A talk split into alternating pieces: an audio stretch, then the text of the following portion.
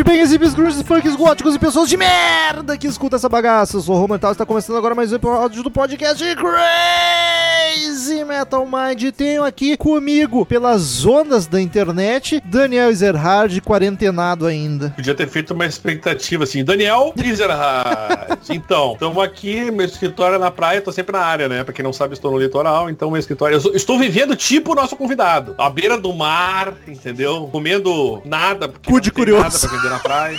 É isso. Daniel está sitiado no litoral. E temos aqui outro Daniel, Daniel Ribeiro, que há muito tempo não aparecia por aqui. Pois é, galera, voltei. Então, queridos ouvintes, você que curte o trampo do Crazy Metal Mind, quer que a gente continue produzindo cada vez mais com mais conteúdo, com mais qualidade, é só acessar padrim.com.br barra Crazy Metal Mind ou pesquisar por Crazy Metal Mind no aplicativo PicPay. Nessas duas plataformas você escolhe um valor que você acha que a gente merece, que você pode contribuir e contribui mensalmente. É uma mensalidade que dependendo do quão grande ela é, ganha Ai. vantagens no Crazy Metal Mind. Pode entrar num grupo do WhatsApp só dos colaboradores, pode seguir uma conta no Instagram só dos colaboradores, a gente pode vídeo making off, gravação de cobertura de show, faz live eventualmente, na época que pré-coronga a gente fazia mais. Uh, pode inclusive participar de sorteios mensais, onde uma vez por mês o padrinho contemplado escolhe o assunto de um episódio, diz a banda, diz o disco, diz o assunto relacionado ao rock and roll que a gente grava. E é sucesso, por favor, nos ajude a manter as coisas funcionando, pagando as contas da hospedagem, comprando o fone de ouvido que estão precisando. Então, padrim.com.br barra Crazy Metal Mind ou Crazy Metal Mind no PicPay, por favor. E estamos aí hoje, Daniels, para gravar de uma banda que nunca teve episódio no Crazy Metal Mind. Isso eu acho importantíssimo. É, o primeiro episódio do Eagles. Mas não vamos falar da carreira inteira, vamos focar apenas no álbum Hotel Califórnia. Eu ia fazer uma pergunta do Daniel Ribeiro, mas vamos puxar a vinheta primeiro. Eagles Hotel Califórnia. Come on, come on, come on. Give me fuel, give me fire, give me that which I desire. Way down inside. Crazy Metal Mind.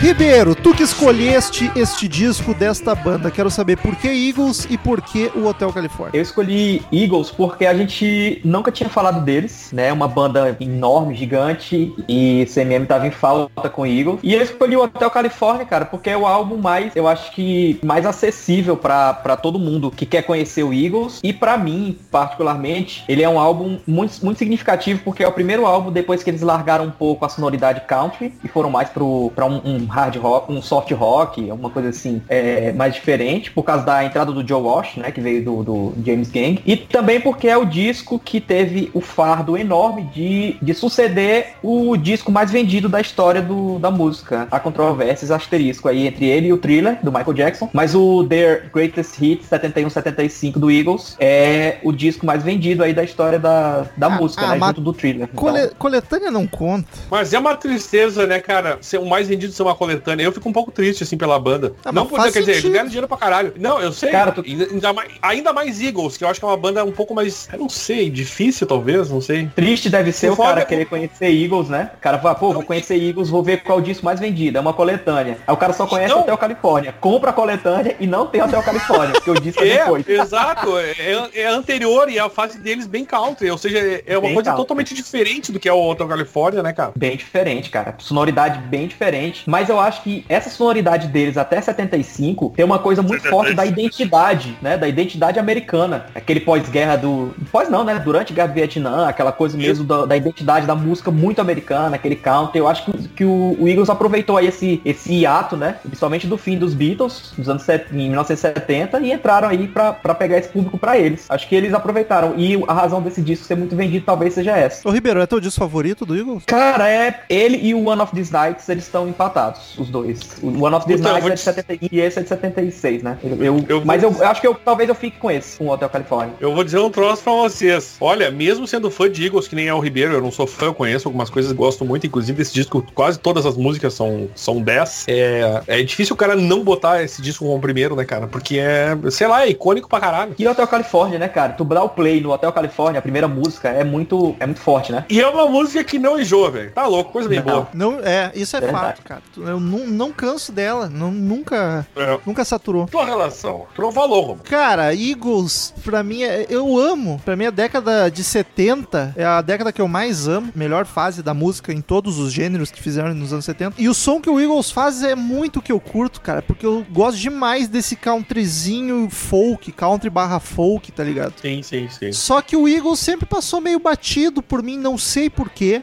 Obviamente, até o Califórnia e tal, todo mundo conhece. Mas aí eu, eu conheço, assim, umas 10, 15 músicas deles e uma coletânea da carreira inteira. Não, esse disco eu nunca tinha ouvido inteiro, pra ter ideia, assim. Mas é uma banda que, tirando o Hotel Califórnia, que me explode a cabeça toda vez que eu escuto, no geral, ela nunca me pegou muito, não. Sei lá, prefiro muito mais um Fleetwood Mac, mais ou menos na mesma vibe, apesar deles irem mais pro folk do que pro country, como o Eagles, ou sei lá, o Neil Young. Sei lá, esse, esse rockzinho meio. Soft rock. É, esse soft rock americano, que é uma banda americana pra cacete, né? É isso que, isso que esse comentário que eu faria assim que terminasse de falar é isso. É uma banda muito americana, é muito tipo nicho americano fora. Esse disco não explodiu no mundo inteiro, mas no, no geral eles são muito americanos, assim, o símbolo de É americanismo. como, é como, é como o Bruce Springsteen, né, cara? Você gosta, mas assim, ele tem uma, carrega muito forte essa identidade, né? É muito geograficamente muito forte, né? Isso aí deles. Eu acho É também, eu verdade. concordo, eu gostei muito disso. E aqui no Brasil nunca pegou muito, né? Aqui basicamente chegou até o Califórnia só. É, é verdade.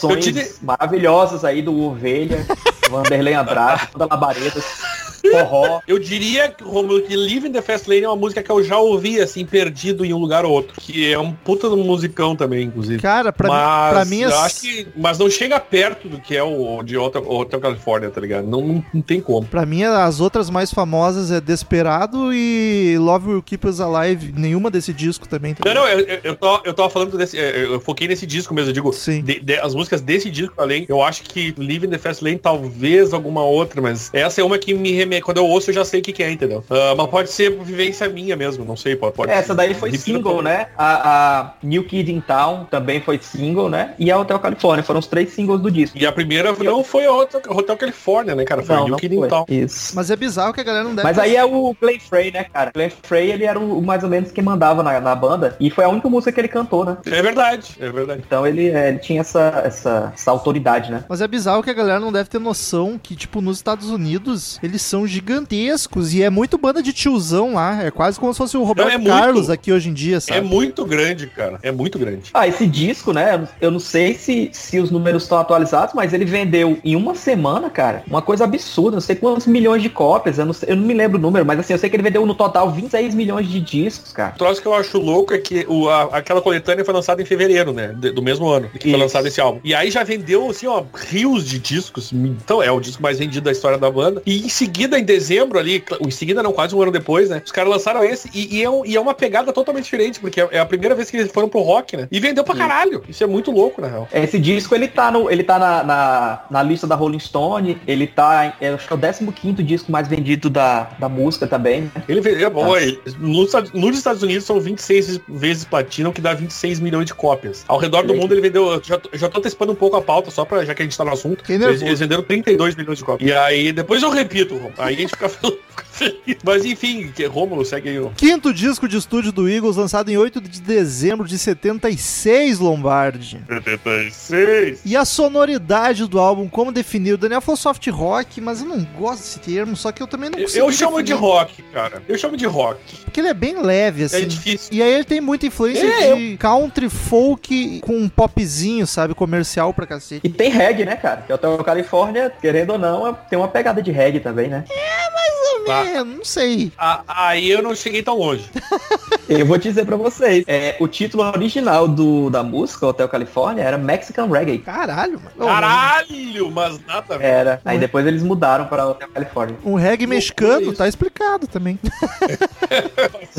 Aí, aí pode fazer sentido. Mas é, cara, eu acho, até acho que isso me ajudou a ter essa impressão de achar um disco um pouco genérico, apesar de não saber, porque é um dos discos mais vendidos da história, do fucking Eagles, que eu acho que é a maior banda desse segmento. Eu sei que ele não é genérico, apesar dele me soar assim. Eu acho que é porque a música é o clássico estereótipo daquele sonzinho do, do americano médio dos anos 70, sabe? Do, do caminhoneiro dos Estados Unidos, do, do agricultor, sabe? É muito redneck. E aí eu achei meio. Tirando a, a homônima Hotel California, que eu acho que tem um cara de hino do rock de clássico, as outras me soaram tudo mais generiquinha, eu acho que por isso. Pela sonoridade de rockzinho sabe- de boa. Sabe uma coisa, Romulo, que eu gosto desse disco, cara? Ele é variado. Ele não é um disco que, que todas as músicas são iguais. Muito pelo contrário. Eu acho que ele tem boas variações, assim. Tem, tem, um, tem uma música que tem uma. A gente vai comentar isso na hora. Tem uma pegada mais hard rock até. Tem, tem um que tem um solinho mais fritadeiro. Tem a, a, a Hotel California, que é um, é um rock, é um. Eu não sei. é- e não sei, cara. Tem, eu acho que tem uma varia, a,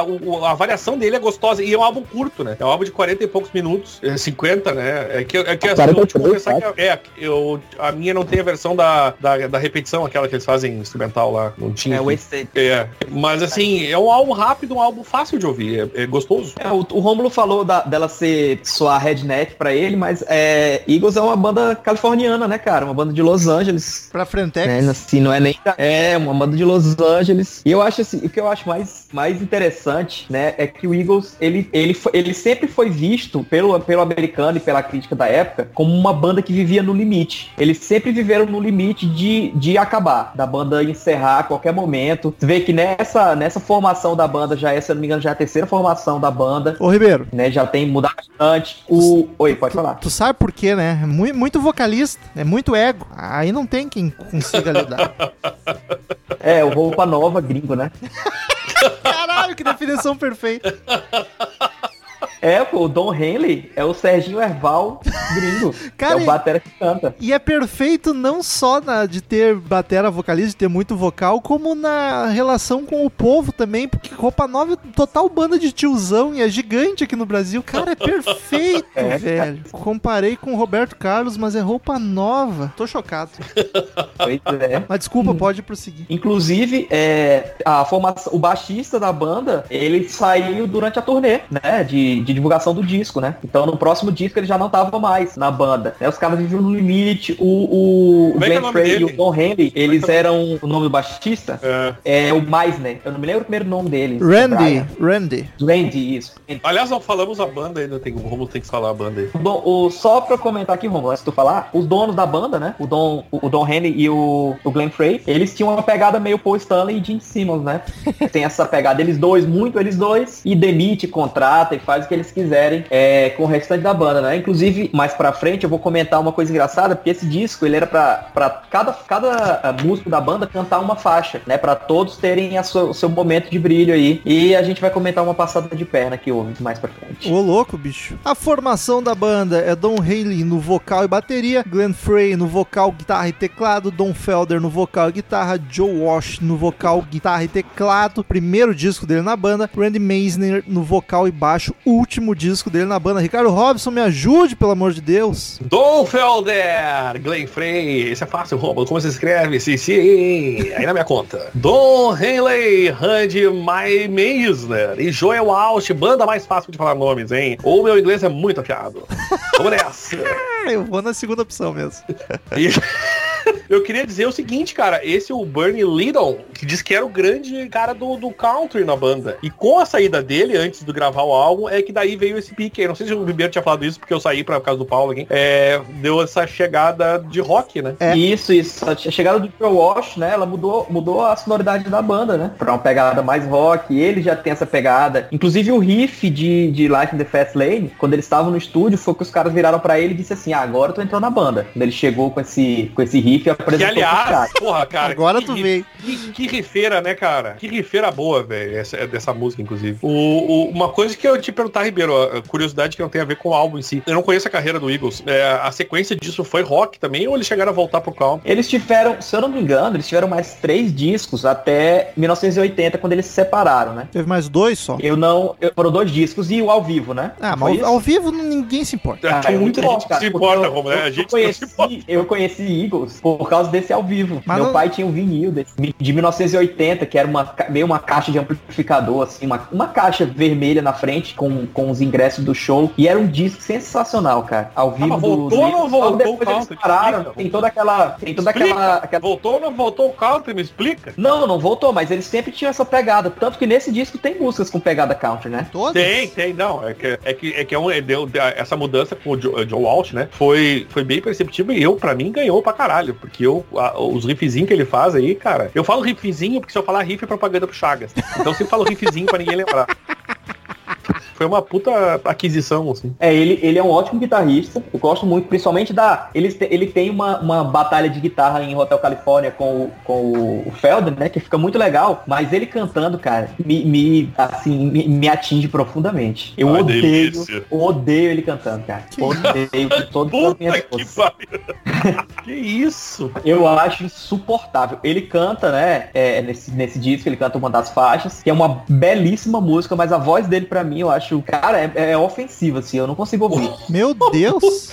Sério, cara, não sei porquê. Eu Acho bem gostosinho. loucura. Eu vou, eu vou, eu, eu vou prestar mais atenção, mas não, não me ofendi com nada aqui, cara. Bom, dos músicos do disco, quem que se destaca mais, quem chama atenção pra vocês? Pra mim é sem dúvida o vocal do Henry. Como esse cara canta bem, a voz limpinha e gostosa, e pra um batera cantar é muito difícil. Pô, É, um dos melhores. cinco faixas. Um dos melhores bateras vocalistas que tem na, na- no mundo aí do rock, inclusive a batera, que é o, o Levon Helm, né? Do, do, The Band. do The Band. É um puta. Não, eu, ele canta, ca- canta muito mais que o Don Henley, inclusive. Mas esse é outro caso, cara. Um cara que toca bateria e canta. Olha, eu, eu cantar sozinho já é uma merda. Imagina, e tocar bateria mais ainda. Imagina os dois juntos. E o Peter É, Chris cara, do não é pra qualquer um, não. Phil Collins, cara. É. Mas Ringo enfim. Starr. É que, é, é que o, o Ringo Starr.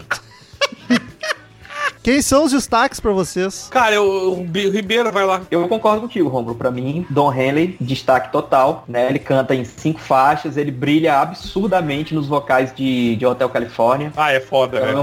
Puta é, ele. Cara, eu, eu, por curiosidade hoje, eu fui ouvir, eu achei, eu achei o- a música Hotel California separada as faixas dos vocais, da bateria, do baixo e das guitarras, né? Caralho, que E é massa. impressionante. É, achei bem legal. Depois eu, eu passo, passo pra gente, pode colocar o link aí pro pessoal ouvir. Os vocais, cara, sensacionais. O baixo, as linhas de baixo, surreais também. A- as guitarras nem se fala, né? Porque parece que tu tá assim dentro de uma piscina de guitarra. De tanta guitarra que música. Minha piscina Mas tá a cheia de bateria- guitarras. Nossa senhora, hein? É. Bateria extremamente simplória. Eu fiquei impressionado. Quando tu isola a bateria que tu vai ouvir, é muito simples, né? Ela não tem aquela pegada que a gente espera. Tem um groovezinho meio reggae em algumas partes, mas uma bateria simples, né? É pra ele conseguir comparação com a cantar. grandiosidade que é a música. Pois é, também acho. Mas é, mesmo assim eu destaco ele. Destaco o Don Henley é, é, muito. E o Joe Walsh em segundo lugar, porque ele foi o cara que trouxe essa sonoridade é, diferente, né? Ele foi o elemento novo que trouxe essa sonoridade pra, pra banda nesse disco. Então, eu, eu até ia destacar o Joe Walsh justamente pra dar uma moral pra esse cara, já que vocês destacaram óbvio que é o Don Henley. Inclusive porque eu sou, eu sou apaixonado por o Hotel California e, e o cara cantando é foda, meu. Puxa, é, é complicado. Mas eu go- gostaria de dar esse mérito pro John Walsh, que eu acho que ele trouxe, é, que nem o Ribeiro acabou de falar, trouxe a sonoridade e faz uns riffzinhos muito bacana, cara. O cara tem a manha da guitarra. Como é que é três guitarristas, né? É difícil saber o que cada um tá tocando. É que pelo menos a gente sabe que ele trouxe essa, essa ideia pro, pro Eagles, que não tinha. Se, tal- talvez já tivesse, mas ele que veio, que, que certamente é, foi, o, foi o, como é que é, o catalisador dessa mudança. Ah, que bonito isso.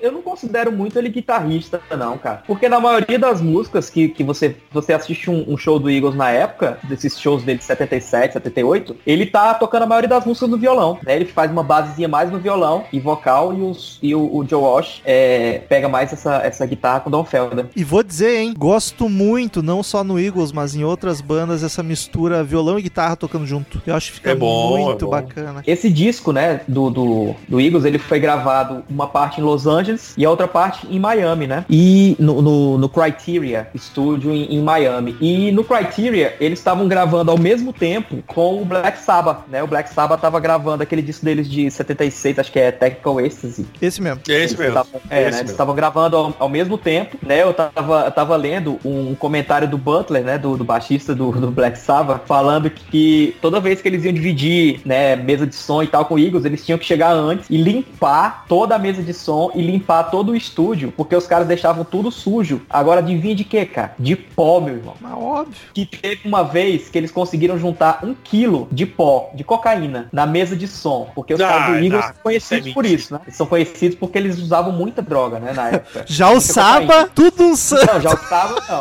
Só Oscar. Mas sabe que eu, em relação a isso, tem uma outra historinha interessante, que enquanto eles gravavam, acontecia eles estarem gravando na, em- numa sala, na sala ao lado, no estúdio A, estúdio B, aquela coisa toda, e várias vezes o Eagles tinha que parar de gravar por causa da altura que, que o Black Sabbath tava gravando. Olha aí que legal. É, e legal Comenta- pra nós, né? Pra É, eles era pra uma merda. E só, assim, só pra comentar, né? Baixa o Além som, desse-! Baixa Imagina os caras! Batendo, batendo na parede. né? Vamos lá de novo! batendo na parede, só ouve aquele. Oh! Baixa o som. Segue da Sweet Lovely Place, vai! Ai, cara, sensacional. Tira o Ozzy da a gente falando desse, falando desse disco do Saba, né? 76, cara, teve muita, muita banda lançando um disco legal, né? O, o Queen com o Day at the Races, o, o 2112 do, do Rush, o Rocks, né? Do Aerosmith também, na época, Destroyer do Kiss. Acho que o Jailbreak do, do Tim Lizzy também deve ser dessa época, né? Aquele disco do Peter Frampton, Frampton Comes Alive, é de 76. Led Zeppelin lançou dois discos, 76. Cara, agora, ô meu, a gente O, tava o Virgin, falando que Virgin Killer, né? Virgin Killer do Scorpions, né, cara? Que é um dos melhores discos deles, né? Ribeiro? O Dirty Eu- Deed do ACDC. Eu- a gente tá falando cara, bom. a gente, a gente costuma falar de 91, mas porra, eu nunca tinha me dado conta de 76, velho. É, 76, o, assim, tem muito, muito disco legal, cara. O Paul McCartney lançou um disco legal pra caramba ao vivo com o Wings também, em 76, Wings Over America, que é de, o registro de uma turnê deles. O Então, assim, Rumors. tem muito disco. O O Rumors, Rumors do é Fleetwood- 77. Ih, O Rumors Trave. do Fleetwood também? Na trave. É, 77. É porque esse disco do esse disco do, do Eagles, ele é de dezembro, né, de 76. Então, Sim, isso é de- muita, dezembro. gente já, muita gente identifica o Hotel California, essas músicas como de 77, né? Porque ele é, ele é de 76, esse disco, finalzinho de 76. É, considerando que ele foi lançado dia 8 de dezembro, aniversário do Jim Morrison, inclusive. Olha que bonito. Já tava morto, né? Tinha Sim, morreu em seis anos. 70. Já tava decomposto. 71, né? Já tava que era só o sim. Só o sim, a barba e o cabelo.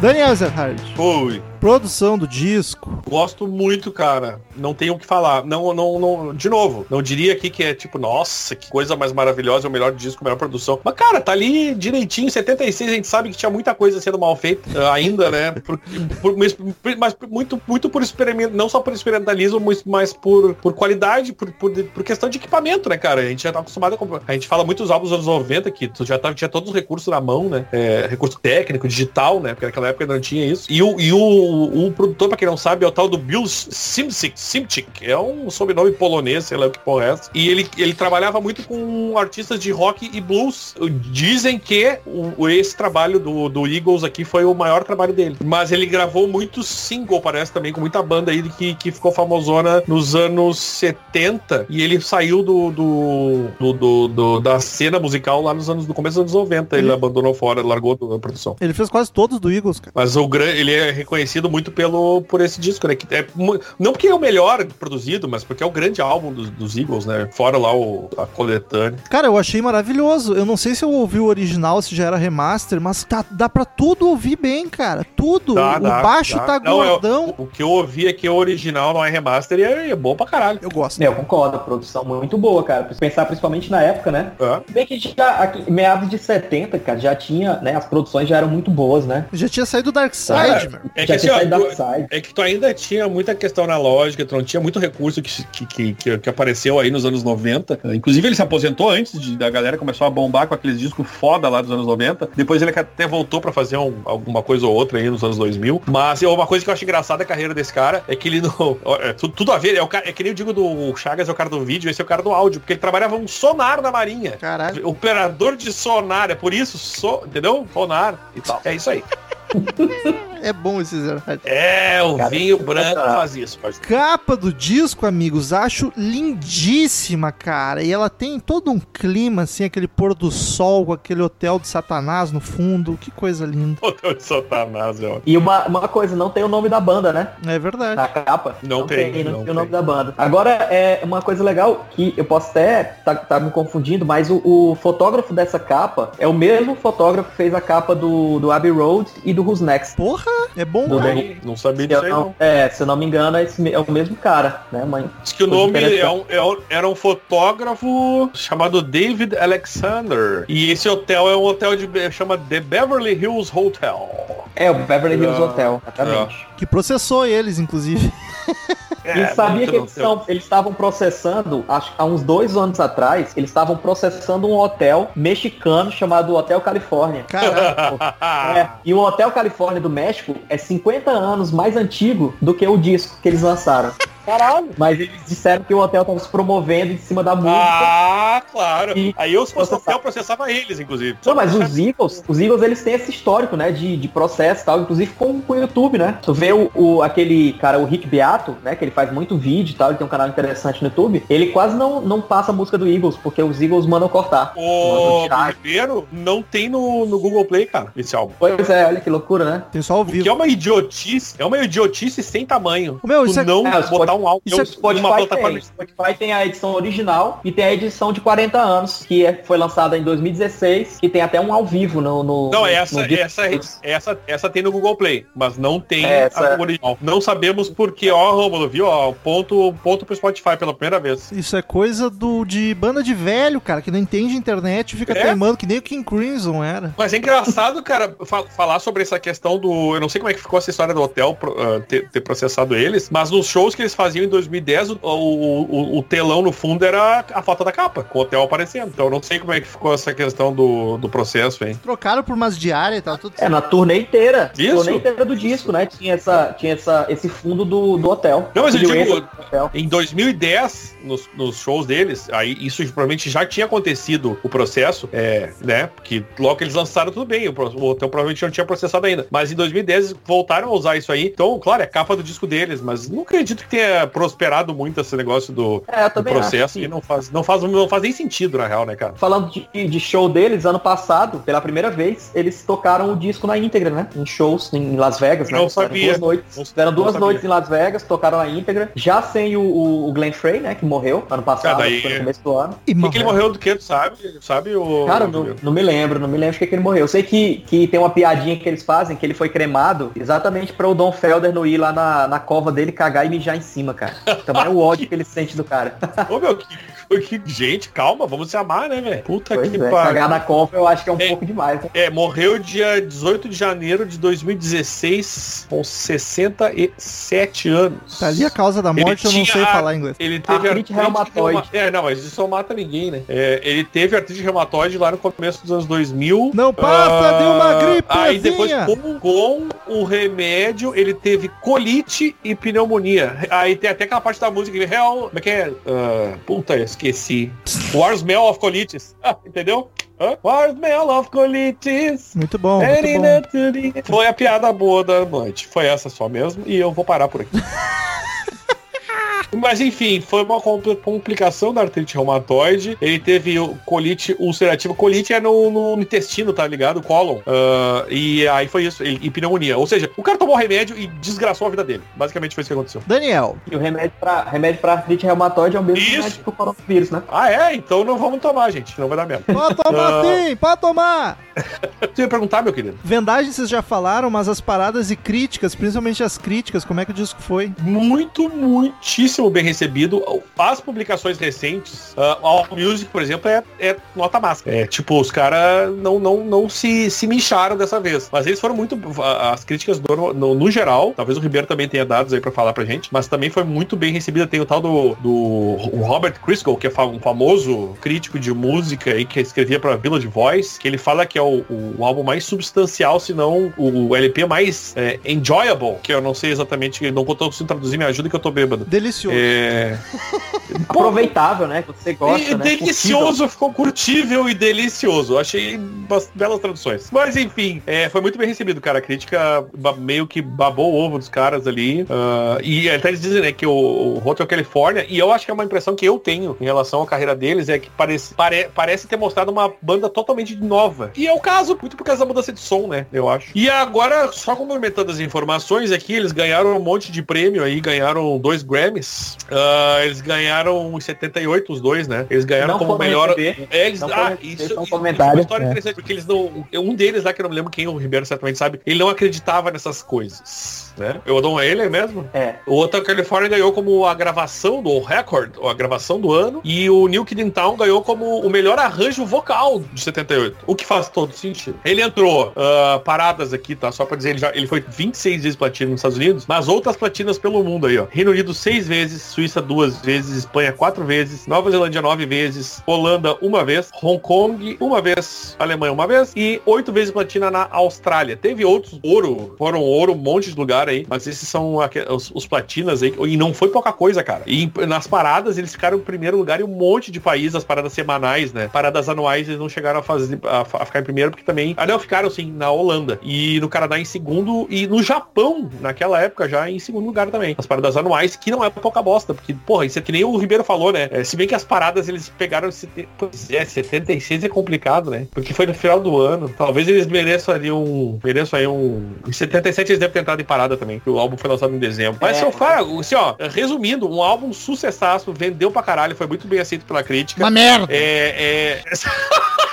Tava demorando pra essa filha da puta. Uma merda. Um bando de hillbilly cheirador. Grosseria. Rio Billy cheirador, velho. Me vê um pito, Daniel. Pera aí, pega aqui, ó. Pega, filho, te acalma aí. Ó, vai, acende aí. Muito obrigado. Então tá bom. Agora fica aquele, volta pro teu canto. Enfim, cara, é- foi sucesso. Sucesso de todas as formas. Público, crítica, é, é, e, e até hoje continua sendo esses, esses ah, o pessoal que faz aí o- os ó, Rolling Stones, melhores álbuns. O Ribeiro chegou a comentar, né? Ele é um dos álbuns mais vendidos da história, na verdade. Ele entrou no, no na, na Rolling Stones em 37 lugar, 37 lugar, nos 500 maiores 17 álbuns é de foda. é, é, Décima para de 14.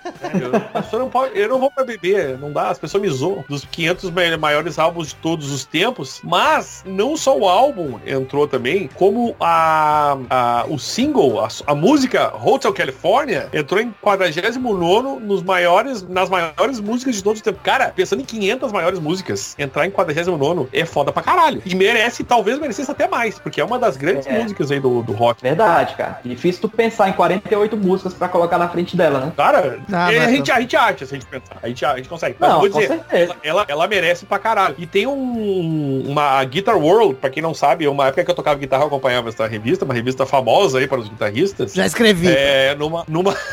Tocava guitarra, certo? É, eu- é, o Paganini é violino, minha amiga. Uma enquete entre os leitores, esse, o solo de, de, de Hotel California ficou em oitavo dos, dos, dos 100 melhores solos. Legal, né? E eu já acho que o solo nem é tão grandioso assim como a própria música. Mas enfim, deixa lá. Os guitarristas estão falando, vamos acreditar, porque eles são foda, né? Deixa lá. Pô, mas eu acho um solo massa pra caralho. Claro que é. É claro porque que tem aquela batalha, né? É- tem uma batalha de solos, né? Tu- você consegue perceber bem quando é o Don Felder solando, quando é o Joe Walsh, eles vão se revezando naquela, naquela pegada ali. Eu acho, pô, eu, eu gosto demais, cara, do solo de, de Hotel Não. California. Mu- eu acho Não, não. muito legal. Só o que eu queria dizer é o seguinte, não é que eu não goste de solo, é que eu acho que a música, ela é mais é- ela, ela, é, ela é mais grandiosa do que o solo em si. O solo é foda pra caralho, mas eu consigo pensar em mais solos fodas. Agora a música, ela já, já, já tá, já é mais difícil, entendeu? Nesse sentido, porque eu, eu agora só imaginando aqui o solinho já, puta, já é foda, velho. Já começa, já dá um, já, já toca no coração. O disco tem nove canções, vamos passar uma por uma.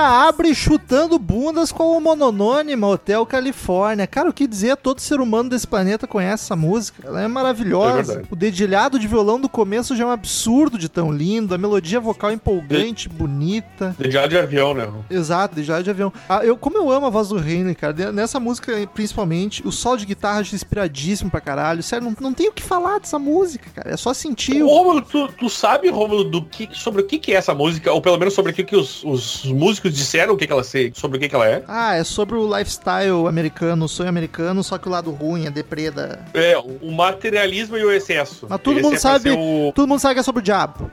E, ô, meu, tem, ah, tem uma análise que eu não sei se o Ribeiro talvez conheça que ele é o fazão. Tem uma análise, eu li hoje, me prestei a ler a análise pormenorizada desta música, que fala sobre casamento e separação. E as analogias são espetaculares. Se vocês quiserem, eu mando vocês depois. É espetacular. Eles pegam frase a frase e mostram, tipo, o cara casando, se arrependendo, querendo voltar pra vida antiga. E tudo faz sentido. É bizarro. É muito sensacional. E, claro, tem as Quando versões fala- do, do demônio, né? Faz sentido mesmo, Quando Daniel? ele fala do ele Faz, fala de eu sei. Eu não é a- é a separei. mulher dele, cara. Ele fala da besta, né? Você não pode matar a besta. Ah, não, isso aí é que, ah, cara, então, eu vou tentar achar aqui de novo, eu explico. Tem essa parte, eles explicam. Eu, eu, vou, eu vou achar, já explico, se vocês quiserem comentando a música mais aí. Eu É, tenho eu- eu- várias curiosidades. Essa também. música eu acho interessante, cara, a questão da, da Hotel California, porque ela foi a criação, a criação dela é do Don Felder, né, do, do guitarrista super subestimado da banda. Ele fez, ele fez a, a- o dedilhado, fez a música inteira, gravou em fita e tal e mostrou para pro pessoal, porque disseram pra ele, né, na, ele, ele sempre quis emplacar uma música de sucesso na banda e ele disseram pra ele que ele tinha que gravar várias músicas, mandar pro, pro, pro Henley e pro Frey, que eles iam escolher alguma música dele e tal. E ele fez várias músicas, 15 músicas, 16, gravou numa fita, mandou. E entre elas estava Hotel California. Aí quando eles foram gravar o disco, eles já em, em Miami na época, né, os, caras comentaram que tinham gostado dessa música e tal, tal, e começaram a gravar. Durante a gravação, ele começou a tocar junto do Joe Walsh e tocou diferente do que tava na fita. Os caras mandaram ele parar e disseram que eles queriam exatamente do jeito que ele gravou na fita demo, que ele gravou em casa e tal. Aí eles ligaram pra casa dele, do, do Don Felder em Malibu, pediram pra empregada dele pegar a fita, botar no som, botaram o telefone colado no som e saíram tirando exatamente é, é, acorde por acorde do jeito que ele tinha gravado na fita demo. E a partir daí eles começaram a gravar a música. O, o Don Felder e o Glenn Frey fizeram a, a música e o Henley colocou a letra, né? E essa letra, como, como a gente tá falando, tem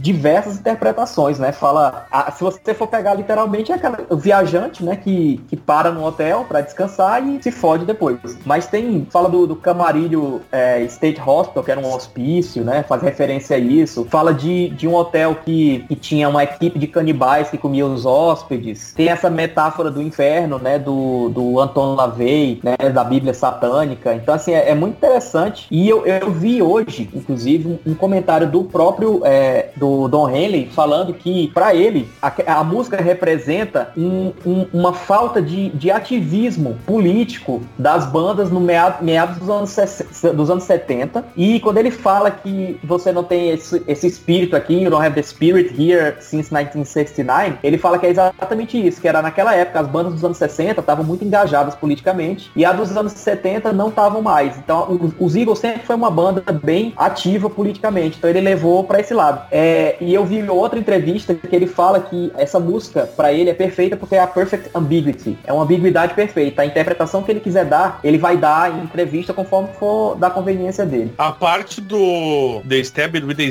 and Eyes, but they just can't kill the beast, ele fala que é tipo, a- a- o, cara quer que o pesadelo do divórcio acabe de uma vez. Então essa, esse trecho estaria relacionado a isso.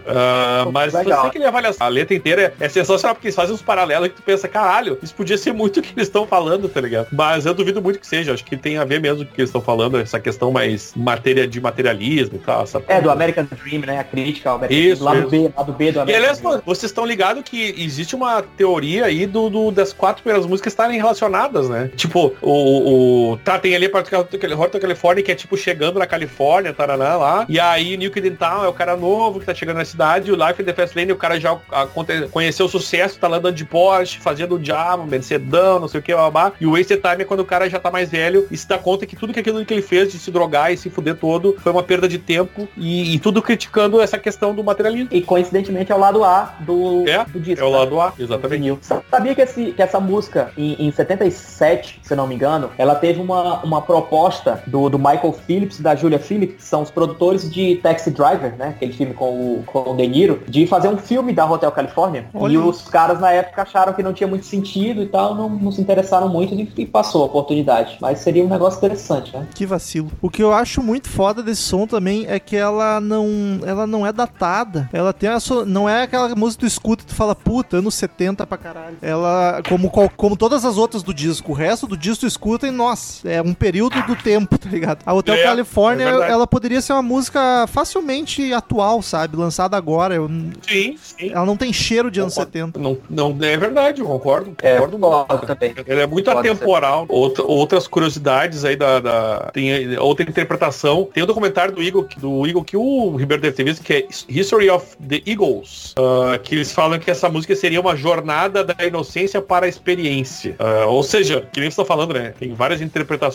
aí que as pessoas fazem possíveis. E eu não sei até, até que ponto. E aí tem. O Romulo falou, né? A versão do demo lá, não sei se você quer falar sobre isso. O Ribeiro já falou. E, É da Bíblia porque- satânica, né? porque, porque, cara, é claro, é todo mundo é que nem a Xuxa ao contrário, né? É um, A é um troço que tem. É, sempre tem um pano pra manga aí com esse negócio de. de, de, de- Alceu Valença também, O cara. próprio Black Sabbath, né, que foi cultu... era uma banda cultuada lá pelos caras do satanismo, e os caras diziam, cara, a gente não tem nada a ver com isso aí, tá ligado? Nos, nos deixa.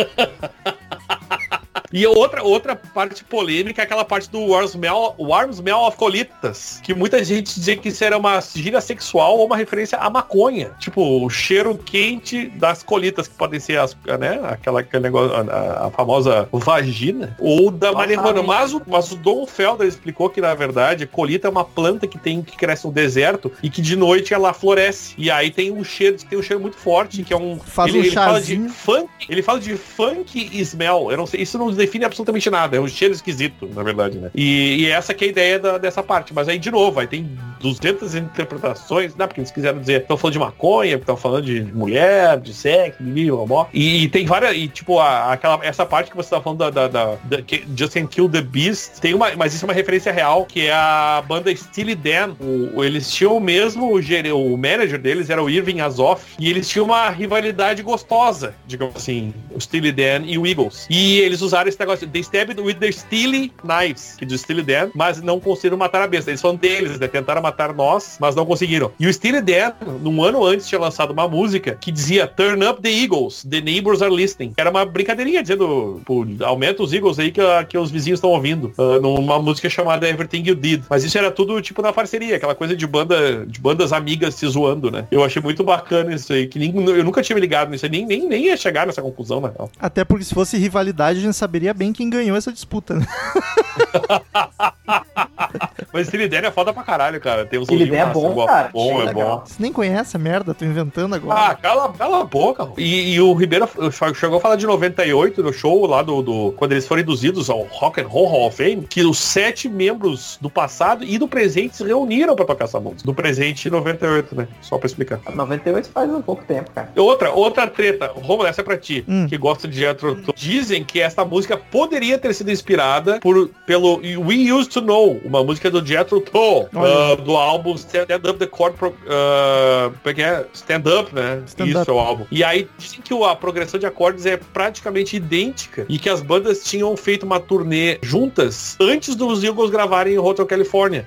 E aí perguntaram pro pessoal do Jethro Tull e os caras falaram, cara, na boa, qualquer Foda. música em algum momento, qualquer banda em algum momento da história vai fazer uma progressão de acordes que é igual a outra, porque simplesmente não existem tantos acordes assim. E eles levaram tipo numa boa, sabe? Tipo, não, cara, a gente não considera que tenha sido cópia nem nada. E o Jimmy Page, é isso aí, viu? Olha ali o que o Ryan Anderson falou, tudo certo.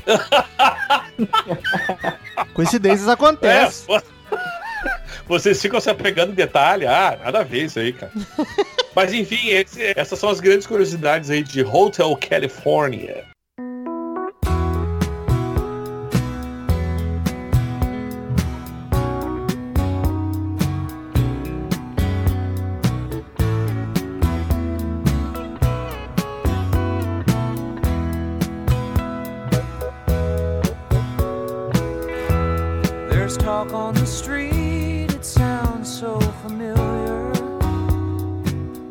Segunda canção, New Kid in Town. Aí vem aqueles clássicos rock setentista com influência de folk, country, pop. Belíssima. Típica música pra ouvir e ficar se chacoalhando. Ouvindo na fazenda, embaixo da sombra de uma árvore. Ah, eu acho maravilhosa essa música, cara. Um, soft rock legal, né? Um, um vocal bem, bem interessante. Eu gosto, gosto demais dessa música. Inclusive, eles sempre tocavam em shows. O, o próprio Glenn Frey, antes de morrer, sabe, tava sempre tocando em shows. Tem uma. Acho que o último show dele com, dele com, com os Eagles, ele cantou. Ficou, foi muito bonito assim, ele cantando. Que ano foi isso, Ribeiro? Cara, eu acho que foi 2015, se eu não me engano, 2016. Mas bem legal. ele mesmo. morreu em 2016, então foi no finalzão da, da vida dele mesmo. É, né? Foi bem, bem mais pra frente. E é interessante que ela fala, né? daquela- naquela questão que tu falaste de, de ter uma associação com o Hotel Califórnia, ela fala sobre a fama não durar pra sempre, né? Que você, você pode até ser o cara mais famoso ali e tal, mas a qualquer momento pode chegar um new kid in town, né? Alguém novo ali e tomar o teu lugar. Que é uma coisa que, o, que, eu, que eu tava vendo na, nesse documentário deles. Documentário tem três horas e pouco, assim, tem muita coisa interessante pra quem tem paciência de, de assistir, né? E eles falam assim que o pico deles criativo, o auge deles, de- eles olhando pra trás hoje, eles sabem que foi nesse disco, né? Que eles estavam no auge, mas eles já faziam aquela, aquela reflexão de que iria chegar alguém e, e tomar o lugar deles, né? Uma coisa, uma preocupação que eles tinham, de certa forma, de saber que eles não estavam, não, não, não iriam permanecer no topo o tempo inteiro, que iria chegar esse, esse novo cara na, na cidade e iria tomar o lugar deles, né? E New Kid on the Block, hein, cara? Olha aí que Pariu. Eu acho a harmonia dessa música linda, ela te carrega de um jeito tão suave, bonito. No final, os backing vocal ficam grandiosos, cara. Mas assim, eu acho a musiquinha bonitinha, mas que não me marca, né? Isso aí. Tu tá amargo hoje. Não, mas sabe que... Cara, sei lá, ela passa assim, eu ouvi e passou. Se tu tivesse visto o último que a gente gravou aqui, tu ia ficar um pouco mais. com- mais, mais é, hoje o rolo tá bom. o que aconteceu, vocês ficariam enojados, né? Ficariam enojados. Eu nem É sei, nem sei do que tu tá falando, Daniel. O último que a gente gravou, O- dei 10. Mas enfim, eu gosto da música, cara. Eu acho, eu acho bacana. Mas também eu, eu, eu fico meio termo entre o, o Ribeiro e o Romulo, porque eu gosto muito dela. Acho uma música bacana. Mas também não é uma música que, tipo, me marque pra caralho. tá? Ela tá lá no meu favoritinho, ganhou o seu joinha lá,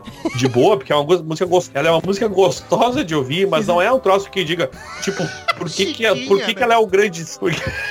Não é nossa, como é uma música bela e bonita. Nossa, não é aquela música, nossa, que música maravilhosa. Mas é boa. Mas é bacana, tá, tá, tá justa, tá gostosa, tá agradável.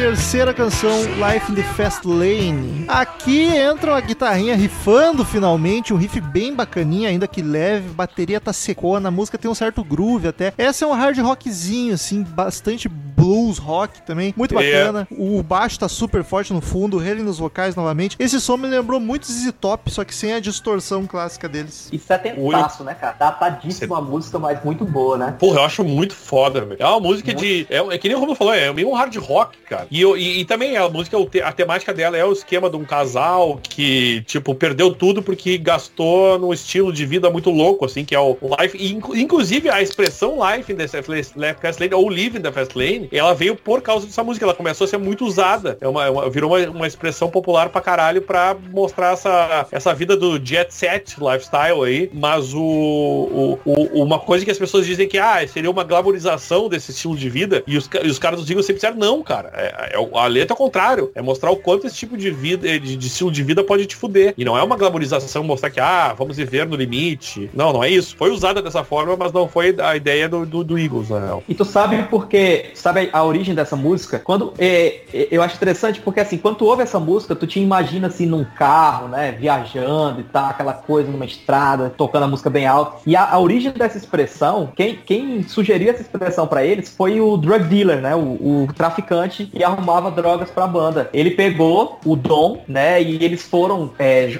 pra uma partida de pôquer, saíram num Corvette voados assim na, na pista e tal, numa, numa freeway. E o Dom virou pro cara, pro drug dealer dele, e disse, cara, vai vai devagar. Aí o cara disse assim, não, meu irmão, we're in the fast lane, nós estamos na, na, na faixa rápida. Aí a, a expressão pegou e ele colocou o nome da, da, da- essa expressãozinha na música e depois virou, virou meio que uma expressão popular. É, e tem, e tem uma outra uma outra treta aí, que já é aquelas tretas de casal, que essa música ter- seria sobre a Steve Nicks e o Lindsey Buckingham, do Fleetwood Mac. A gente já comentou isso, né? Lembra do episódio, Roman? Qual é o número aí? Não sei, não vou saber, né? Ah, sei lá, mas é o disco Mas- do. É o Rumors. É, a gente comentou essa o relação que eu deles. gravei, né? É verdade, não foi? É, Não? foi o último que eu gravei Rumors. Mas enfim, eles falam que era, uma, era uma- é um casal que acabou ah, se separando quando ficaram famosos e tal. E, e, inclusive diz que a, a Steve Nicks namorou o Haley depois que, que, que eles terminaram, né? Ela e o Lindsey Buckingham. Essa é a, é a treta da música. Pra quem tá curioso e não ouviu, ouve lá o, o Fleetwood Mac, a gente gravou sobre Rumors. E eu não sabia, não sei se a gente chegou a falar isso na época, mas eu não sabia dessa relação da, da Steve Nicks com o Don Haley.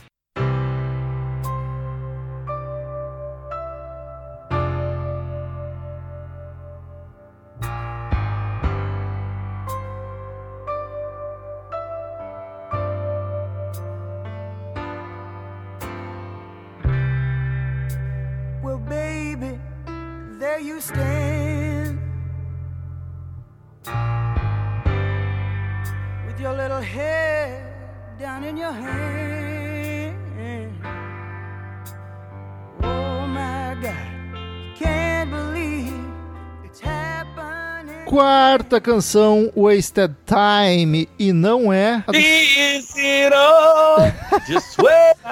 Eu ia falar que não era do Skid Row, que é muito melhor, inclusive, mas não é. Ah, ba- É verdade. Baladão, Concordo. baladão master do disco, cara. Piano e voz abrindo a música. A voz tá suave, belíssima do Henning pra variar. Só o Henning canta quase, né? Música super melancólica. E essa tem uma puta cara de Elton John. Acho que é por causa do piano dominando a música. Ela é grandiosa e romântica. piano, Apesar é de o piano. triste. É. É, é, o- é, o- mas faz sentido, Romulo, eu não tinha percebido. Eu não tinha me dado conta, mas a- a- é, faz sentido. O Ribeiro, que é o fãzão de Elton John aí, deve saber se eu tô viajando muito ou se tem uma semelhança mesmo. Não, tem semelhança sim. É minha música favorita do disco, né? Já- Olha, já- cara. Isso entrega a idade num E uma das. É, pra mim, pra mim é top 3 da banda. Da, da, da banda inteira, pra mim, Wasted Time, top 3, junto de Desperado e One of These Nights. Pra mim, Tá, três e o, o, o, o Califórnia não, não entrou nisso aí. Essa é o China My dele. Entra depois. Mas, gente, não dá nem pra comparar. Não, não, não. Bah, tá, bom, enfim, cada um com seus problemas. O ele que é fã, ele tem mais propriedade do que nós pra falar sobre isso. Não, eu sou muito fã dessa, dessa, dessa música, cara. Sou muito, muito fã. Wasted Time. E a versão dela no, no acústico, né? Hell, Hell Freezes Over, que acho que é de 94. Lindíssima também. Lindíssima. 94? É uma música, assim, pô, sensacional, cara. É Ela daquela, é muito bonita mesmo, cara. daquelas baladas bem melosas, assim. No final a batera vem subindo, a música dá uma explodida, fica mais grandiosa ainda. É bonita, mas também não me fala muita coisa, assim. Pra mim, é, ok, bonita. Tem umas Mas e- harmonias, né? As harmonias vocais muito legais também. Ah. Eles, Olha, Eles tinham, eles tinham muita mãe, eles tinham muita mãe de trabalhar é, é, é, essas composições vocais, né, cara? Também todo mundo Claro, cantava tinham- bem na banda, É, tá ligado? Não, isso que eu digo é, é legal porque é um monte, que nem tu falou, né, Romulo? É um monte de vocalista e tal. Mas é todo mundo cantava bem, isso que é massa. É, tipo, fica um troço muito legal, cara. Eles conseguem, tu consegue, com vários vocais, tu consegue fazer. Por exemplo, a gente tá aqui na quarta música e pra mim uma não tem nada a ver com a outra. E vai chegar na quinta e também não tem nada a ver, é uma, um outro estilo, entendeu? Eu, eu acho Não, a muito quinta bacana. tem. A quinta é igual a quarta, pô. Porque a quinta é só o instrumental de Wasted Time.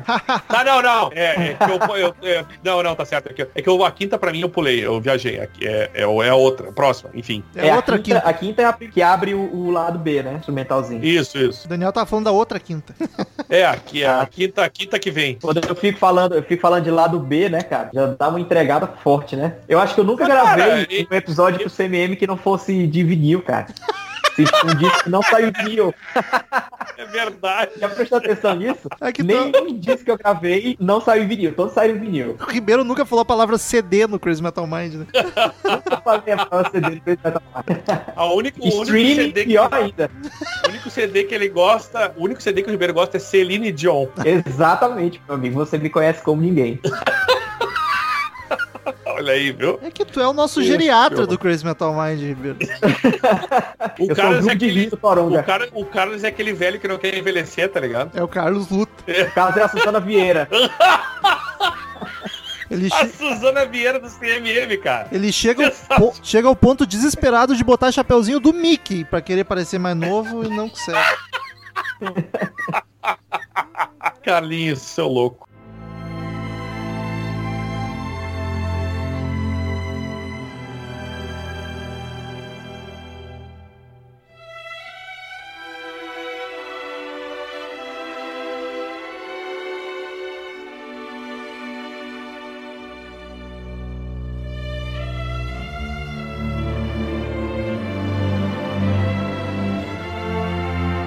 Lado B do álbum começa com Wasted Time Reprise. É só um minuto e vinte de instrumental orquestrado, inclusive triste, melancólico, dá vontade de morrer. Não de ruim, mas de, Não fa- de deprê que é. E não faz nem sentido. Porque também, né? Desnecessário. Também acho que não, não, não tinha necessidade de, de começar com, com esse instrumental do Wasted Time. Se fosse um instrumental de outra música diferente, né? Uma Não, mas é a mesma nova, coisa. Repetia a mesma faixa, né? Eu acho Sabe o que também eu acho, às vezes, ô Ribeiro? Que é muito assim, sobrou tempo aqui do lado do LP. Vamos, É, vamos meter um negócio. Sem dúvida. Sem A dúvida, famosa filler, né? certeza. É o filler, também acho.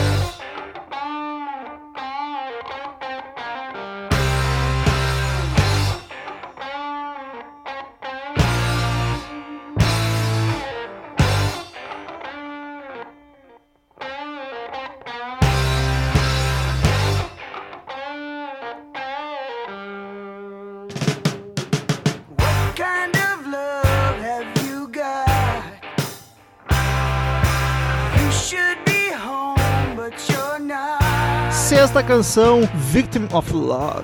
Que cara de baladão Rômulo, nos 80 esse nome.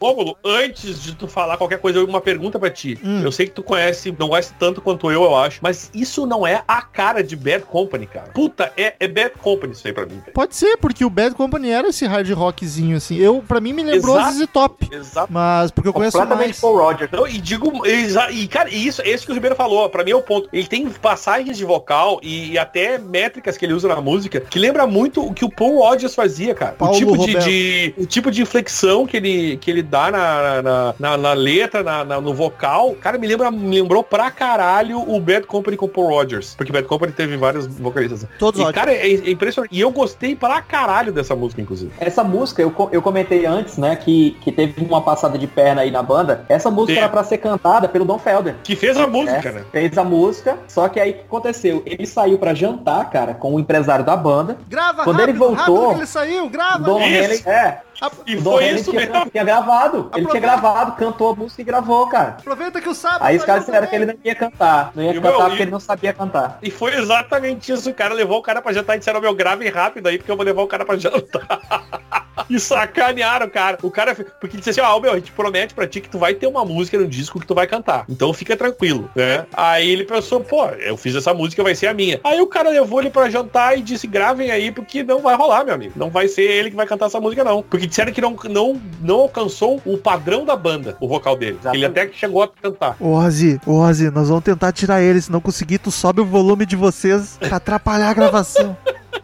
que saco esse sábado. Mas sabe que, cara, ele comentou depois e ele falou, ele disse que foi uma, um, um remédio difícil de engolir, mas depois ele até comenta que eh, ele, ele sentiu que o Dom tava tirando alguma coisa dele, né? O Felder disse. E, mas ele disse assim, no final das contas, ele disse, cara, não tinha jeito de argumentar que o, o tipo, o meu vocal contra o Don Henley. Eu não tinha como argumentar. Eu, tipo, ele mais velho comentando isso, né? Eu não ia ter como. O cara, o cara era É, muito melhor mesmo. né? Humildade, gostei. É, aqui ele ficou chateado, ele ficou. Ele ficou, ele ficou doído. E eu acho tribom esse som, cara. É um hard rockzão foda pra caralho. É a minha. É da, é da minhas favoritas do disco e eu acho muito foda. Danny Boy me lembra um pouquinho o Kiss no início de carreira também. Porque é o riff e o vocal marcadão, tá ligado? Bem 70. É, não é, é setenteira, né, cara? Aquele hard rock setentista, assim, do Bad Company, tu falou ZZ Top, né? E, É.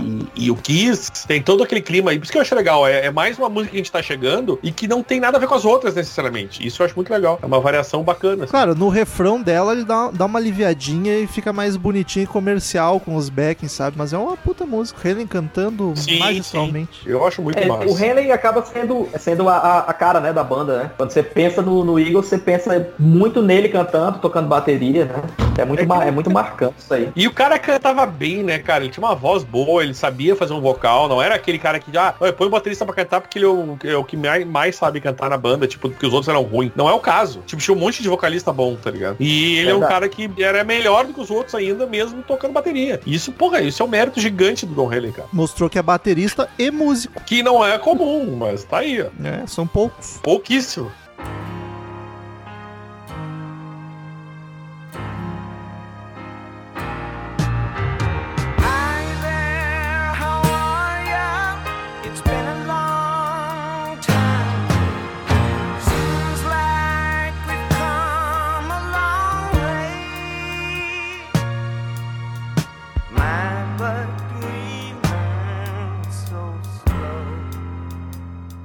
Sétima canção, Pretty Maids All in a Row. Voltamos para um pianão super forte na intro, mas essa logo as guitarras entram junto com o vocal, deixando a música menos melancólica que é o Wasted Time, ainda que também seja, tá ligado? Mas sei lá, de novo, não me pega muito também. É um baladão bonito, mas que não marca. Joe Washington. Cara, eu acho muito bonita essa música. Pra mim, o, problema, o meu problema com ela é o Joe Walsh cantando, cara, que me incomoda muito. Mas Cara, eu gosto então, dessa música. Ribeirão, deixa eu te falar uma coisa. Eu, quando tava ouvindo, eu não tava vendo quem tava cantando o quê, e uma coisa que me chamou a atenção foi a voz diferente. E não me incomodou. Eu achei legal essa voz diferente no disco. E eu curti a levada da música. Eu acho que ela tem uma levada muito bacana, assim. Ela, ela dá, dá um, dá um clima gostoso. Eu é, é, é, é boa ouvir a música. E o vocal diferente não me incomodou, cara. Por isso que eu digo, eu, eu vi que tu tem uma implicância com ele, né?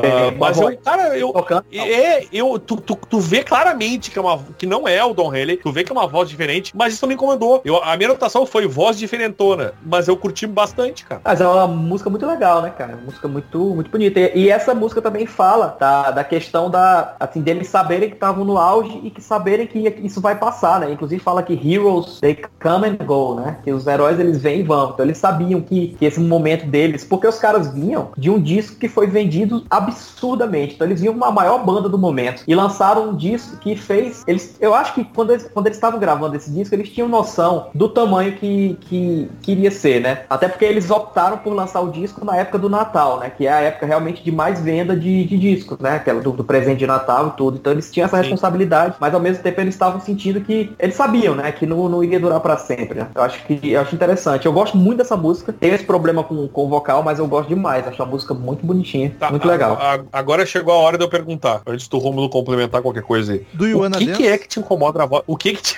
o que que te incomoda na voz dele, cara? Cara, eu, eu, além de eu achar a voz dele ruim, eu, como eu já assisti muito show dos Eagles, ele, tem, a- ele canta com a boca meio torta, cara. Me incomoda essa porra, cara. Eu fico imaginando a boca Só- dele torta, cantando, sei lá, incomoda com essa porra, não sei o que é, cara. É. Mas É me incomoda, a voz dele, eu não acho que ele canta bem, sabe? Tá, mas o que, o que, o que que é, assim, é, é, é, o- é, o, é, o, é o timbre, é o... É o timbre, sei, é entendeu? o timbre meio anasalado, sabe? É, Eu- é mais agudo, né? Tu é fã de É, Bob sempre- pra mim, Dylan? Eu sempre tenho a impressão, É. mas eu tenho sempre a impressão de que a qualquer momento ele vai desafinar. Sabe quando tu fica naquela expectativa de, pô, o cara vai, vai desafinar, vai dar errado, vai dar errado? Eu tenho essa impressão com ele quando ele canta, essa sensação de que a qualquer momento ele vai perder, vai perder o tom ali, vai, vai desafinar na Eu música. acho que o teu problema é com a boca torta dele.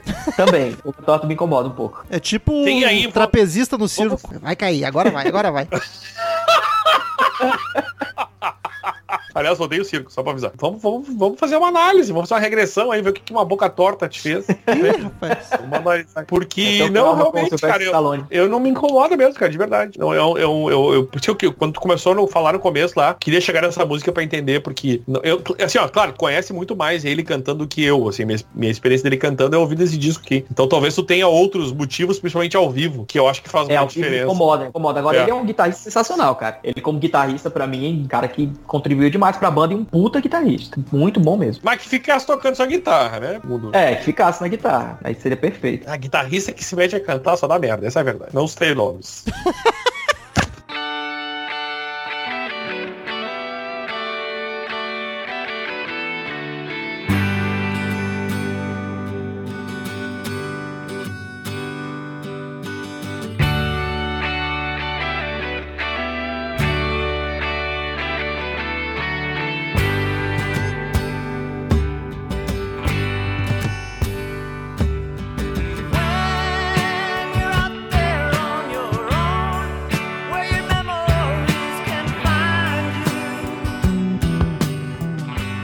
Oitava canção, Try and Love Again. Aqui vem mais uma animadinha. Guitarra e violão juntos, eu sempre gosto dessa mistura. Abraço pro Tim Lizzy com o de Art. Vocal do baixista Randy, olha só. E que voz boa também, cara. Todo mundo canta bem nessa merda. E essa é a típica musiquinha. amer- countryzinho, né? É a típica musiquinha americana dos anos 70, assim. Bonitinha, animadinha, country, folk, muito backing cantando junto. É música pra pegar a estrada. Acho uma das melhores do disco. Ela parece muito com os discos anteriores da banda. Ela, ela tem muita pegada dos discos anteriores. Essa pegada mais country, né? E mostra que todo mundo cantou no disco, menos o Don Felder. Agora, uma coisa que eu quero falar aqui, não é que eu não gosto da música, mas foi do disco que menos me chamou a atenção. Bah, eu achei das melhores. Veja você. Foi aqui que eu acho que tem uma relação com o folk, assim, com, talvez o country mais do que eu, entendeu? Gosto. Ah, mas, e, e assim, não é que eu não goste, mas dessas do disco foi a que menos me chamou a atenção. E não tô dizendo que é ruim, eu só dizendo que das que tocou até agora, e, e, e a gente vai falar da próxima, que vai continuar sendo, é a música que menos me desperta, assim, um tipo, puta que troço foda, sabe? Não, Tá ali, tá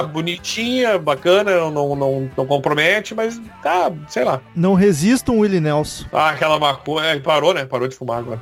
Deve ter parado. Se ele parar, ele morre. É, ele disse que parou porque tava, disse que tava ruim dos pulmão lá, tava todo fodido. E o cara fumava que nem cigarro, né? O cara fumava maconha que nem cigarro, era outro. Se é verdade, não sabemos.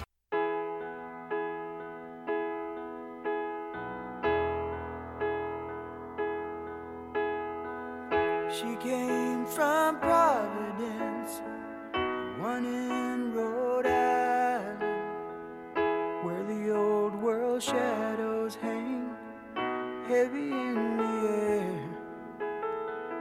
She packed her hopes and dreams like a refugee, just as her father came across the sea. She heard about a place, people were smile, they spoke about Nona e última canção do disco, The Last Resort. E vem o pianão novamente, cara. É verdade. Mais um baladão cantado pelo Henley e é isso aí, outro baladão violento de piano que não me diz muita coisa, apesar de ser bonito, sete minutos e meio maior do disco, mas nesse som o Henley prova que canta pra cacete, cara. Se alguém tinha alguma É, dúvida ainda, ele sobe umas notas altíssimas, assim, ó, de forma magistral. Eu acho a música whatever, mas ele tá cantando muito. Eu concordo, cara. Acho uma, uma música bem legal. É um apagar de luzes, né? Do, do Hotel Califórnia. É- Ela tem esse tom de encerramento mesmo, de disco. E eu acho que, assim, a- a- além do vocal sensacional do, do Henley, que coroa mesmo a participação dele no disco, é, eu acho interessante a, a questão da letra, né? Que ele fala de dessa busca incessante do homem por conquistar coisas vazias, né? Então ele, ele fala que o cara chega com essa necessidade de conquistar e ao mesmo tempo em todo lugar que ele chega e conquista ele destrói aquilo que ele conquistou. Ele faz umas analogias meio com, com as, miss- as missões ali, né? O pessoal que saiu conquistando terras indígenas e tal, conquistando florestas e destruindo aquilo que conquistou. Não gosto. Eu acho isso bem, bem interessante. Isso aí, É, é, o, bem, o, o Rômulo, que é o nosso índio aqui, que maior pode falar sobre isso, né? É, ele, ele, não, ele fala claramente que é a conquista do leste, do, do, do- do leste americano em cima do oeste. Quer dizer, a entrada do litoral pro, pro outro lado dos Estados Unidos, que foram mat- matando índios e, e- e- transformando a América naquele coisa que, né, que ele critica muito na primeira música lá do Alta Califórnia, que é o estilo de vida americano, de gasto, de, de, de consumo e tal. Então ele falou, essa música é meio isso, assim, falando sobre a invasão do, do- dos Estados Unidos de leste para oeste, que aliás, se não tivesse acontecido, eles ele nem existiria, né? Mas enfim, vamos, vamos, vamos deixar por aí. É, existiria, é música- mas iria cantar em um trio mariachi mexicano, né? Isso. que nem o reggae mexicano, né? Chega. Basicamente é. Chegaram dando tapa na cara do índio falando tupã é o caralho, agora é Jesus Cristo, meu irmão. E nos americanos E é, aí, mas vão sair dessas ocas e vão tudo abrir cassino, seus merda. Mas, cara, eu gosto muito dessa música também. Eu acho muito bacaninha, assim, bem, bem gostosinha. E essa Eu só acho música. muito longa, né? É, sete é foda. Oi? Sete minutos é foda. Muito longa, né? Bastante. Única Ela só passa, ela passa batida porque ela é a última, então tu já tá ali meio no final mesmo, então, ah, ah, deixa os caras tocar. A única coisa longa que eu gosto é o meu cabelo. Essa música teve que ser gravada, teve que ser gravada várias vezes porque tava vazando som do estúdio do lado, que era o Saba, no Technical Ecstasy. Ainda, Olha fo- aí. ainda fosse um disco foda do Saba, né? Mas o Technical é bem whateverzinho. É, eu, eu já, já é da fase do sábado que eu acho bem ruim, cara. Aí te fuder que tu acha toda a fase do Saba ruim, agora É, tu quer dar uma não, passada É de isso que eu ia pano. é isso que eu ia dizer, ele Ó, odeia eu- Saba. os O quatro, tá os quatro primeiros discos. Não, cara, que é isso. Eu não odeio o Saba. Os quatro primeiros discos do, do, do Saba eu acho bem bons. Eu só acho a banda super estimada, cara. Caralho, ainda bem que a gente tá falei- Ainda bem que tá falando só no final do podcast agora, senão nós tinha cortado e eu e o Daniel gravar sozinho. Queridos ouvintes, como de costume, de todo episódio de disco, cada um dos podcasters presente dá uma nota de 0 a 10 caveirinhas pro álbum. No final a gente soma de vídeo pra ver a média que o site deu para o disco. Começa sempre com mais suspeito. Daniel Ribeiro, vai que é tua. O Hotel California é um disco muito marcante. Quem quiser conhecer o rock dos anos 70, obrigatoriamente vai passar por ele. Se não passar por ele, mas passa pelo menos pela música Hotel California, né? Que acaba, acaba carregando bastante o disco. Eu acho que todo mundo hoje, né, que não, não conhece tanto de, de música, que vai atrás de conhecer a banda, vai ouvir ou Hell Freezes Over, que é o acústico que eles lançaram em 94, que é meio acústico, meio ao vivo, e depois vai atrás do, do Hotel California. E eu acho que quem vai atrás do Hotel California não se decepciona com o álbum. Acho que é um álbum muito honesto, um álbum muito tranquilo, assim, as músicas têm uma pegada toda, como, como o Daniel falou, uma pegada diferente, tu não cai na mesmice dentro do disco. Não tem nenhuma música muito ruim, né? As músicas são de, pra mim, de 7 pra cima. Então, baseado nisso e por, a- por ser um dos grandes discos da música pra mim, um dos discos que, que define esse meados dos anos 70, eu dou 9 pra ele. Ô louco, bicho. Depois vai sempre mais urubu, acho que sou eu hoje. Então, o disco pra mim não tem nenhuma música ruim. Todas são bonitas, gostosas. Mas tirando Hotel Califórnia, que é um absurdo, é uma obra-prima, esta merda. Todas as outras não me marcam e me soam genéricas, apesar de eu saber que não são. Mas assim, em mim não bateu. São músicas ok, legais, próximas, sabe?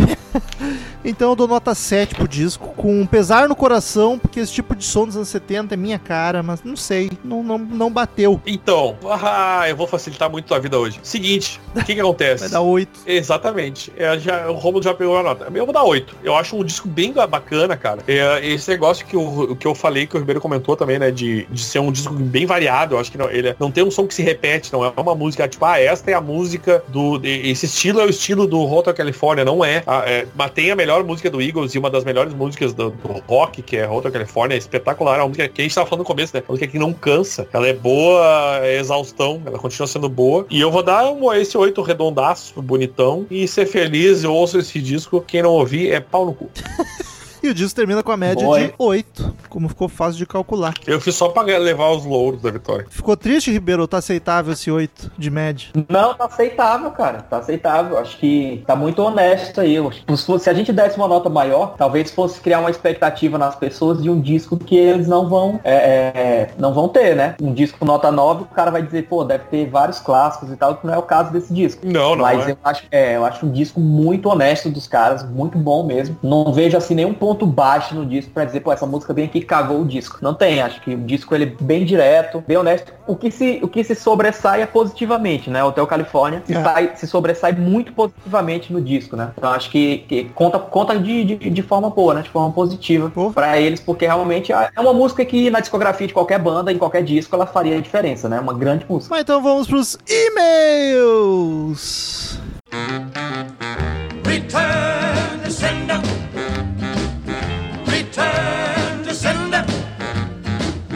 Gave a letter to the postman. He put it in his sack. Então, queridos ouvintes, quem quiser mandar um e-mail pra gente, clique em contato no menu do site ou mande e-mail direto para crazymetalmind, arroba crazymetalmind.com, que a gente lê no ar na próxima leitura de e-mails, no próximo episódio. Curta a fanpage do Facebook, facebook.com.br crazymetalmind, siga-nos no Twitter e no Instagram, arroba crazymetalmind, arroba ezerhard, arroba romulo Conzen, arroba, puta, do Ribeiro, vai estar no post. O dele é muito difícil. É um Ribeiro Daniel Z, uma coisa assim muito louca. Não sei, foda-se, tá aí no post. Daniel, primeiro e-mail da semana. O Vinícius Anela mandou aqui, ah, Pearl Jam, em Digatown. Apareceu o Lazer Martins. É, pior. É, boa noite, seus lindos. Ah, vocês gravaram um podcast no calor da emoção para o lançamento do álbum. Eu vou mandar um e-mail no calor da emoção do podcast. Sem palavras para Paty Giovanetti. Vem cá me dar um abraço virtual a cada participação, piada, comida de toco. Em outros eu grito, vira minha amiga. A Paty Acho- tá sendo ovacionada desde já é, É de verdade. tempo, né? Mas esse do Gigaton que ela chorou de emoção foi o ápice. Vinho, um vinho é uma maravilha, né, gente? É. Acho foda como ela sabe falar de forma divertida, sabe emocionar e fala com carinho de quem gosta do que faz. Foi um achado. Dan- Daniel e Rômulo são o or concur e suas interações só tornam a coisa ainda melhor. Amigos que se amam sabem zoar melhor um ao outro. A gente se zoou muito nesse. A gente, a gente sabe como sabe. Vida longa e muito próspera para esse podcast, que sem dúvida é um dos meus favoritos hoje. Eu gostei do hoje, né? Que amanhã já. Amanhã a Deus pertence. E quando eu for pra Poa, me deixem pagar uma caixa de brejas em garrafa pra vocês e bater papo por tabela. Foi específico. Sim, quero comprar amizade. Hahaha. Cara, uma caixa já, já é bem negociável. Já dá Tamo- pra. Já dá pra Estamos vendendo amizade. Acho que nessas alturas tá, tá, tá justo. É um preço bom. Próximo e-mail de Rafael Nolasco. Assunto agradecimento e comentários rápidos. Fala galera do CMM, tudo bem? Tudo ótimo. E você mandou o e-mail em cima no lasco. E, Não, sou mineiro trabalhando em São Paulo e resolvi escrever este e-mail para agradecer ao CMM por aliviar a tensão nesses dias de coronga. Estou aqui quarentenado trabalhando de home office e na minha tese de mestrado, passando 12 horas sentado no mesmo lugar em frente ao computador. O CMM tem sido minha companhia para aliviar a ansiedade de ficar aqui preso trabalhando igual cão. Já conheci o CMM há cerca de um ano, mas ele estava perdido na minha lista de uns 30 podcasts. Em meio a essa situação do coronga, deixei de lado os podcasts mais e achei no CMM o melhor podcast sem nenhum compromisso com a, com a seriedade. Desde então, tenho ouvido os últimos episódios e outros aleatórios no feed. A gente, se tem algo que a gente se compromete é a não ter seriedade.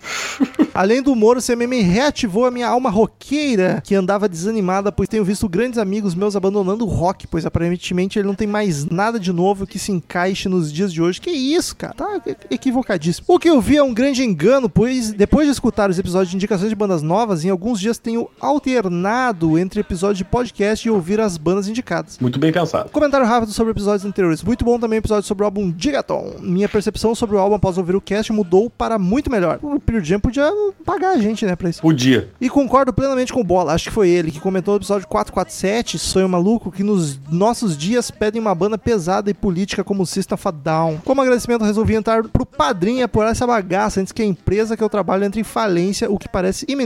Abraços. Ah, mas tá todo mundo fudido. Que, que- Muito que beleza. obrigado, Rafael Nolasco, pelo apadrinhamento. Não viveria sem você e é verdade. Felipe Decol mandou aqui podcast Gigaton por Jam. Caras, tudo bem, eu ouço vocês há uns três anos e é a primeira vez que escrevo. Louco. façam, façam isso, quem nos ouve há muito tempo e não manda e-mail também. Não ouvi, degus- não ouvi, degustei o episódio do review do novo álbum do Pearl Jam. Na minha opinião, foi o episódio mais lindo que já ouvi dos MM. Eita. Principalmente, veja bem, Romulo, por causa da paixão e devoção da Paty Giovanetti com a banda. Realmente episódio memorável. A Paty é maravilhosa e ela não acredita na gente, né, Daniel? Eu acho que a Paty ela não acredita nela. Esse que é o problema. É verdade. Eu não posso julgar porque eu sou assim também. É. E a maioria das pessoas tem isso aí, né? É, gosto muito do jeito leve, bem É humorado. humildade demais, Daniel. É, é, o meu defeito é a humildade. E isento com que vocês tratam as bandas e as músicas, sem fanatismos ou torcidas. Mais Mas, ou menos. É, mais ou menos. Um grande beijo e continuem assim. Felipe Decol de Canela, veja bem, Olha ele é ali, De Canela. daqui da Serra. Então, um beijo pra você também, meu querido Felipe. Canela que é uma cidade cada vez eu vou ter mais intimidade. Próximo meio de Will. Só o Will. É, Will. Bom dia, equipe do CMM. Assunto é episódio Reunions. Me chamo William e sou de Esteio, Rio Grande do Sul, cidade dormitório. Olha aí, mais um gaúcho. Os gaúchos mandando essa semana, que loucura. A gente Muito tem pouco bem. ouvinte gaúcho. Pelo menos Ou que se do que- pronuncia. é, né? Exato. Estou ouvindo o episódio Reunions e lembrando das vezes em que participei de debates com este tema. Sempre rende bastante assunto. Difícil uma banda recusar uma proposta com uma quantia em dinheiro generosa em jogo. Temos exemplos até em casa em que, mesmo com históricos de conflitos de egos, Roger Waters e Dave Gilmour, ainda é possível a possibilidade de ao menos um show. Já que ele tá falando do Live 8, deve, Deve ser. ser. É porque. É, deve ser. Outro fator importante que não deve ser ignorado, apesar de grandes empresas, não se deve ignorar a receptividade e carinho dos fãs que lotam os shows. Mesmo o músico de olho em cifras, Gene Simons, achei sacanagem, quer reviver a sensação de lotar um estádio e ser ovacionado pelo público. O Motley Crue é um exemplo perfeito de todos os exemplos citados assim. Ah, meu, o Motley Crue parou, seis meses depois eles já estavam com saudade de ser ovacionado pelo público. Jura, aquilo ali foi tudo estratégia de marketing. Grande abraço a todos, diz o Will de Esteio. O Ricardo Oliver manda aqui um Iaí. E olá, jovens. Não curto Sepultura, mas ouvindo o cast sobre o álbum Aqua, fiquei curioso. Foi um Aqua, ele Aqua. deve. Eu acho que o corretor mudou quadra pra Aqua, porque. É, eu achei sensacional o Aqua. Eu, caralho, que álbum foi esse? Aqua é aquela banda lá da Barbie Girl. Ou o álbum quem- do Angra. O Angra não tem um álbum Aqua? Acho que tem com falar. Que é Ah, cara, será? Mas o que que faria ele fazer essa confusão, né? Quase certeza. Não, acho que eu É, É, eles que têm, eles têm, têm um álbum deles, sim, chamado Anger, tem um álbum chamado Aqua. E, enfim, é... fiquei curioso e fui ouvir, é o quadra, tá, gente? Porca Maconha, baita álbum. Gostei do Porca Que Maconha. expressão é essa? né? Eu tenho Porca Madonna, agora Porta Ma Porca Maconha é genial. Baita álbum, gostei bastante. Produzam mais cast sobre bandas de metal nacional como Angar, Shadowside, Soul Soil, Notur é Nocturnal, né? E Vandroia, no qual tem uma vocalista, nem sei se tá certo também, no qual tem um vocalista que gata e gostosa. Valeu, grande abraço. É importantíssimo isso, né? Fator decisivo. Vamos, vamos gravar sim, mas é, a gente tem pouco conhecimento, então vai saindo aos pouquitos. Próximo e-mail de Moisés Rueda Pereira. Lo- longa vida ao CMM. Ele diz, salve meus podcasters favoritos. Ah, já começou bem. Gostaria de parabenizar a todos e dizer que estão cada vez melhores. Parem com essas brincadeiras de dizer que o Daniel saiu da equipe. Toda vez caio nessa e entro em parafusos. Mas não era brincadeira, era verdade. Ele saiu, mas ele voltou no outro episódio já. pois não é segredo que minha formação preferida, não desmerecendo os outros, é Daniel, Pati, Rômulo e Marcel. Cara, eu, se tiver um episódio com nós quatro, é muito, hein? Acho que. Eu- não, um eu acho não que tem. Acho que a Pati e o Marcel já gravaram juntos. Mas não sei se tem nós quatro, mais de dois, não sei não. Maravilhosos álbuns do Pearl Jam, do Ozzy e Sepultura, quebrando tudo como sempre. Adorei o episódio de Cassia Eller com Bandeira. Bem, é isso. Obrigado por trazer informação e alegria a esse velho amante da música. Abraços. PS. Até que enfim, esse mês me tornei padrinho. Que coisa linda, pessoal. Virem padrinhos porque eu tô com, tô com a corda no pescoço. Tô precisando. Me ajudem, pelo amor de Deus. Que isso, mas é, é um pouco verdade, né? Tô bem preocupado com como é que eu vou pagar as contas. Quem o último e-mail aqui é do Ricardo Oliver. Ele manda sobre o Nightwish. Olá, gostei do cast do último álbum do Nightwish e também do nota 7 pro álbum. Mostrando algumas curiosidades da banda. A formação original da banda são fãs do Guns N' Roses. Pena que não demonstra, né? O tecladista Thomas possui uma ilha onde reside e compõe, mas é rico. Eu quero dizer que essas curiosidades que ele mandou, por- quando eu tava na metade da leitura, eu pensei que ele tava de zoeira. Porque eu achei esse negócio muito aleatório que eu não Foi. acreditar. Foi, foi umas coisas bem loucas. Até o lançamento do Once, sua mãe desconhecia sua orientação sexual. Eu desconheço até hoje. Pois é, até eu, eu não fazia ideia que o Thomas. Eu tô chutando Ele- que ele seja ele- gay, homossexual, eu pra, também. pra falar. Senão não teria esse contexto. Imagina a mãe ele, dele pensando, aí ele revelou que era heterossexual e uma pessoa, puxa, que que surpresa. e ele tem uma ilha, o quão playboy ele é pra ter uma ilha. Eu tô achando muito esquisito, mas ok, vamos seguir, né? Um dos sonhos dele é fazer uma trilha sonora para algum filme de Hollywood. Ele também lançou um álbum instrumental que conta a vida de aventuras do tio Patins. O álbum Isso, cara, quando ele falou isso- É genial. Quando ele falou em tio Patinhas, eu pensei, esse cara tá de sacanagem. Não é, não consigo acreditar. Eu vou, eu vou ler, porque vocês depois podem julgar por vocês. Se for sacanagem, eu tô lendo. A Floriansen lançou dois álbuns solos chamados Revamp. É legal. Ela participou da metal ópera Avalon, do Timo Tolkien. O baixista Yetala também contou na metal ópera Eina e Avantasia. Mas o destaque mesmo é no álbum ao vivo do metal ópera da ficção científica. É um cantor demais. Olha, esse Aaron tá rondando esse meme, não é de hoje, hein? É, é verdade. Tária também cantou na metal ópera argentina chamado Infinity. É, mas ela tem relação lá com a Argentina. Ela é como- casada com a Argentina, eu já acredito. O, Ro- o Hobbit Empo tocou guitarra no Eina e fez todas as guitarras do primeiro álbum solo do Edu Falas, que há um grande abraço. E que currículo bom, né? Como que o Edu que chama um gringo pra gravar o álbum dele? É, porque, eu digo, é fácil falar dos outros, né? É, chupa- chupa a hora- rola de ganho. Na hora lá, chupa a rola mesmo, né? Vagabundo. Queridos ouvintes, muito obrigado pela companhia maravilhosa de todos vocês. Até semana que vem em outro podcast sensacional e tchau! é, galera, então tchau, né? Estamos encerrando. Obrigado pela presença de todos e no próximo tem muito mais.